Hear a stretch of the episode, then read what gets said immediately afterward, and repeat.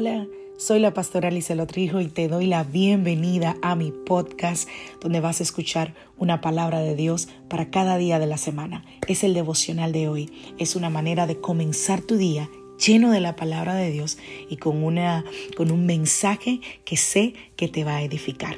Dios te bendiga. Aquí el devocional de hoy.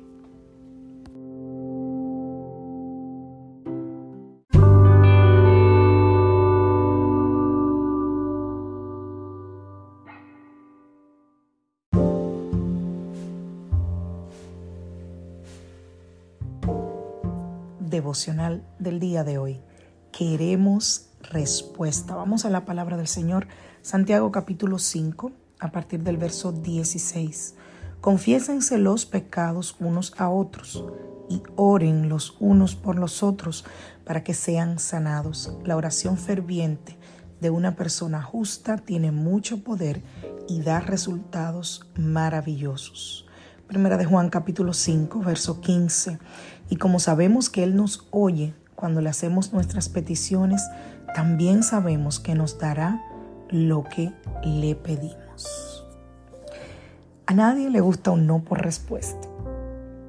Queremos que la respuesta sea positiva en, el 90% de los casos. Y no solo eso, sino que queremos que la respuesta sea así, ya, rápido. Por eso eh, esta es la cultura del fast food, de la comida rápida, de las cosas rápidas, del microondas, de, de la comida precocida, de cosas que vienen prácticamente listas, de aplicaciones que prometen traer las cosas antes de tiempo. ¿Por qué? Porque ya no nos gusta hacer filas, esperar, eh, ya no nos gusta eh, a muchas personas, por ejemplo, dentro de las que me incluyo, si me dieras elegir entre ir a la tienda y comprar en línea, yo compraría en línea. Es más fácil, lo hago desde, desde mi casa, lo hago desde mi comodidad. Y la vida va así. Cada vez más la gente está buscando lo simple, lo rápido, lo que implique menos esfuerzo. Y si el asunto realmente es importante, entonces pasamos de el simple deseo de tener la cosa a la desesperación por un sí.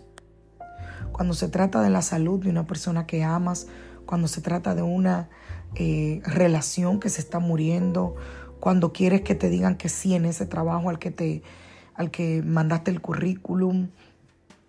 Lo normal es que miramos al cielo y pedimos al Señor, ¿no? Le rogamos al Señor que llegue esa respuesta. La Biblia explica que una de las armas más poderosas para enfrentar las amenazas y las dificultades que nos rodean y salir vencedores es la oración. Pero yo siempre me he preguntado, ¿cómo hacer para que Dios responda a mis oraciones? Alguien decía, a manera de chiste, me decía una vez, pastora, pero es que hay tanta gente orando que yo no creo que Dios me preste atención a mí porque hay millones y millones de personas orando. ¿Existirá algo que se llame la oración eficaz? Pues al estudiar la palabra del Señor vemos que Dios puede, que Dios quiere y que responde nuestras oraciones.